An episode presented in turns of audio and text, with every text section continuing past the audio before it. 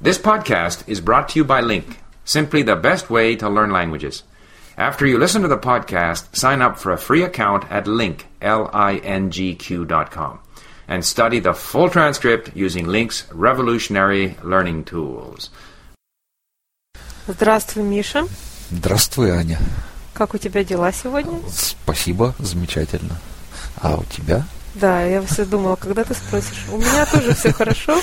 Спасибо, что спросил. Сегодня попробуем мы поговорить о такой животрепещущей теме, как недвижимость в Санкт-Петербурге. В Санкт-Петербурге существует много недвижимости. Квартиры. То есть, подожди, недвижимость ты имеешь в виду, это то, где живут, а бывает нежилая недвижимость. Такая недвижимость называется коммерческая недвижимость. В ней магазины, офисы, Склады, Склады. заводы.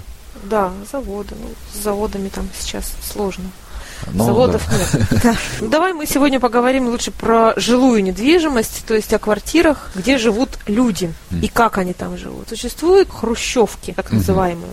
Почему они так называются, ты знаешь? Да, знаю. Потому что был такой руководитель Советского Союза Никита Сергеевич Хрущев, и он дал очень неосторожное обещание э, обеспечить каждую семью там какому-то определенному году квартиры. А потом, кстати, эта история повторилась еще раз уже при Брежневе. К 2000 году обещали каждой семье отдельную квартиру. Брежнев обещал к 2000 году. Да, Он да. думал дожить так долго. Ну, я не знаю, может, это Горбачев уже был. Ага. Я- Это уже в поздние времена было. Так вот, Хрущев, он попытался это, это обещание исполнить. Э, И как- как у каким него образом? получилось? Ну, в общем, план удался наполовину. То есть Так. он, он построил большое количество дешевого жилья доступного с таким расчетом, что дома, которые строились по этому плану, должны были э, быть снесены через там, 15-20 лет, и э, на их месте построены уже, так сказать, нормальные постоянные жилища. Да, и еще надо заметить, что в то время, когда строились эти квартиры, люди не покупали квартиру. Купить квартиру было нельзя. Да, да, это да, было невозможно. давали. Но это- это- квартиры это раздавали отдельная бесплатно, тема, да. да. От предприятий, на которых работали люди. То есть предприятие покупало квартиру человеку за его хорошую работу, за заслуги и так далее. После 15 лет ожидания в очереди выдавалась какая-то квартирка на семью. Хрущев. Да, обычно Хрущев. Основное качество этих хрущевских квартир, хрущевских домов, это низкая стоимость строительства. Ну, можно представить себе, что это такое. Это низкокачественный бетон, низкокачественная сантехника. То есть обычно это бетонные дома, а, обычные трех- или пятиэтажные, в основном. Пяти, пяти в в основном, основном, да, да. пятиэтажные. Очень-очень маленькие с низкими потолками. В таких квартирах И э, проходные комнаты. до сих пор живет э, Большинство людей в России, да. большинство людей России. Проходные комнаты это, это, это такие комнаты, ну скажем, которые имеют две двери. которые ведут в другие комнаты. Да, и чтобы попасть в одну из дальних комнат, нужно пройти через эту проходную комнату. И очень обидно, если проходная комната оказывается спальней. А как правило, так и оказывается. А. Хрущевские квартиры в основном двухкомнатные. Это не двухспальные, как принято в Канаде. Это именно две комнаты. Это одна жилая комната или гостиная, вторая комната спальня, которая обычно отдавалась ребенку. И в проходной комнате живут родители. Она гостиная, она же и спальня. И еще, что такие квартиры отличало, насколько я помню, потому что мы тоже жили в такой квартире, очень маленькая кухня, просто малюсенькая. Там зачастую помещалась одна плита и все. Кухня микроскопическая. Да, на одной ноге можно там было постоять, да. И значит, что случилось через 20 лет, когда эти хрущевские дома отслужили свою и пришли в негодность, их А. снесли и построили новые на их месте? Конечно, нет. Потому Так. что к тому времени в стране уже начинали кончаться деньги, и социальные программы, в общем-то, как-то так Урезались? понемнож- по- понемножку свертывались, урезались. В общем, эти дома стоят уже почти 40 лет. э, Без которые были, ремонта абсолютно. Да, были рассчитаны на 20 лет, и они стоят без ремонта. Трубы текут, стены разваливаются, в квартирах Ну, жить невозможно. в Но Москве- люди живут, потолки проваливаются. В Москве, насколько я знаю, сейчас происходит массовый снос э, вот этих хрущевских домов. Мгм. Их заменяют высотными жилыми домами. Ну, Но, Москва это э, Москва, к да. остальной России она отношения мало имеет. э, В Питере этот процесс, э, в В общем, Питере идет очень немножко по-другому, да. А кроме хрущевских квартир существовали после Хрущева то есть это до Хрущева, вернее, наоборот, были построены при Сталине. Квартиры О, да, назывались сталинские. Это были шикарные, огромные квартиры с высоченными потолками. Здесь надо понимать, почему. Почему это происходило и что такое Большая сталинский стиль. кухня, Это- да. это Почему строились такие квартиры, для кого? А для кого они строились не для тех, кто в них жил, прежде всего. Это неоампир. Стиль А, да, стиль неоампир. Строились огромные дома с э, очень помпезными Колоннами. фасадами, колоннами. Вот, э, московские вот эти вот высотные гостиницы, тут типичный пример э, стали- сталинского стиля. Такие же и дома строили, жилые. Предполагалось, что рабочий класс будет проживать в домах, где квартиры имеют высоту 4 метра примерно Три с половиной. ну, 3,5-4 метра. При этом э, в этих домах не предусматривались кухни, что интересно, потому что считалось, что а, новый рабочий класс не должен иметь ничего индивидуального, и все должны питаться сообща.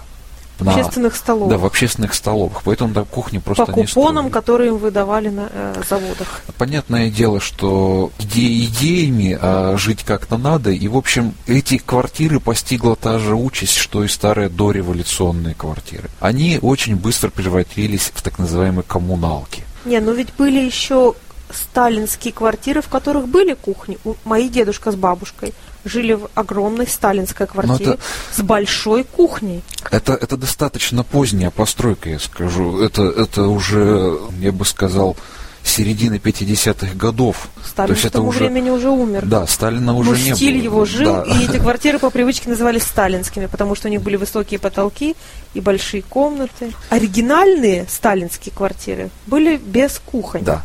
Или с очень маленькими кухнями. Мгм. Вот, э, И они превратились в коммуналки. Теперь Да. надо, да. наверное, объяснить, что такое коммуналки. Коммуналка. Это коммуналка от слова коммунно, жить коммунной. Да, коммунальная квартира. Квартира, в которой живет коммуна, то есть э, несколько семей. Как это на практике организовано? Обычно бралась большая квартира. После, после ре- революции начался этот процесс, вообще идея коммунальных квартир появилась после революции. Мгм. Когда выгоняли прежнего владельца квартиры, э, Помещика, богатого человека, да. там, э, или предпринимателя, аристократа. Квартиру его заселяли несколькими рабочими семьями. Каждая семья занимала обычно комнату, и у них имелся общий на всех санузел, то есть туалет, и Туалет и ванная, ванная, да. э, плюс общая кухня. В туалет и ванную обычно вывешивалось расписание, по Да, которому да. семьи могли посещать это место общего пользования. Коммунальные кухни – это отдельная история. Они воспеты во многих произведениях советских авторов. И на коммунальных кухнях совершались все скандалы, и это причина многих раздоров. Моя подруга жила в коммунальной квартире, И и сейчас она мне наши... рассказывала очень такие истории забавные, когда дело кончалось рукоприкладством и вызовом милиции. Да, вот и сейчас наши друзья живут в коммунальной квартире в Питере, и... Да. Но у них как-то это спокойно все, да? Отношения в с общем, соседями. Да, ничего, им повезло. Да, в основном, конечно, все эти проблемы, они вызваны скудостью общих ресурсов, как то место на кухне или туалет и ванная, потому что, ну, Мгм. понимаете, рано или поздно это начинает раздражать. И да, и соседи любили друг другу там сделать мелкую пакость на кухне, подсыпать соль или подлить керосину в суп. Новое жилье, которое сейчас э, в Петербурге строится, это дома очень качественные, но, к сожалению, очень и очень и очень дорогие. Для большинства людей Да. недоступные. То есть большинство людей может себе на сегодняшний день позволить купить либо комнату в коммуналке, либо в хрущевке, либо э, в новом доме, где-то в отдаленном районе очень-очень маленькую квартиру. А что же произошло с этими квартирами сталинскими? Так люди живут в коммуналках, да? Не обязательно. В центре, особенно Петербурга, сейчас происходит такой процесс, когда приходят к владельцам коммунальных квартир, которые в разделяемой собственности, то есть э, собственность разделена между жильцами квартиры. Приходят богатые люди и предлагают им всем или новые квартиры, отдельные квартиры в домах, а, либо деньги, либо там еще какие-то варианты. Выкупают эти Выкупают квартиры. у эти квартиры, ремонтируют и Да. Делают из них шикарные квартиры для очень богатых людей. Такая коммунальная квартира в центре Петербурга может стоить несколько миллионов долларов. Поэтому это очень выгодный бизнес. Да, вот сколько, интересно, стоит квартира типа хрущевки, например? То есть средняя цена на среднее жилье в среднем Насколько, районе. насколько, насколько мне известно, после- по последним данным, квартира двухкомнатная в Хрущевке, то есть, ну, по канадским понятиям, это однобедрумная квартира, она может стоить примерно 130 тысяч долларов. Ну, это очень большие цены. Да, это... Насколько я помню, два года назад такая квартира стоила 30-40 тысяч. Да, да. Нет, 30-40 она не стоила, конечно. Около 60 она стоила. 30-40 это были цены примерно четырехлетней Да. давности, два года Два года назад, назад они были стоила 60. И вот за последние два года ты хочешь сказать, что цена Да, скакнула более два- чем в два раза? В два раза. Она не Да. скакнула, она просто плавно Плавно поднимается поднялась. в два раза за два года. Какой идет прогресс. Зарплаты, естественно, не растут Не с такой растут, же да. скоростью, поэтому жилье становится все Все более недоступнее, и недоступнее. более недоступным. Да. Ну, я не знаю, насколько долго может продолжаться такая ситуация. Рано или поздно рынок недвижимости должен рухнуть, потому что люди живут в коммуналках, живут в малюсеньких квартирках, покупают квартиры одни и те же люди и друг другу их перепродают, делая на этом бизнес. Да, это все очень похоже на самом деле на вот этот доткомовский пузырь, который э, лопнул в начале 2000-х годов. Что это было? Когда все вкладывали в доткомовские предприятия, Ага. То есть э, в, в интернет-бизнесы, Да, да, например, был очень такой процветающий бизнес по доставке кошачьих кормов авиапочтой. Поскольку он не приносил э, дохода, он очень быстро развалился.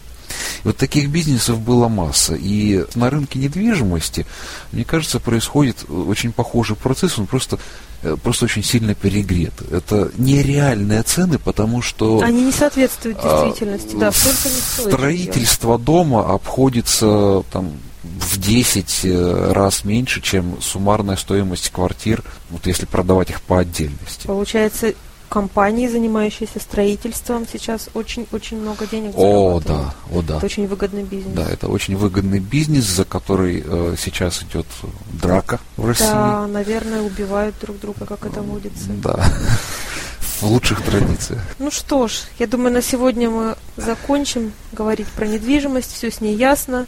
Она дорогая и недоступная, как и 10, и 20, и 30 лет назад. Но какие-то перспективы и надежды всегда есть. Но надежда всегда убирает последний. Спасибо.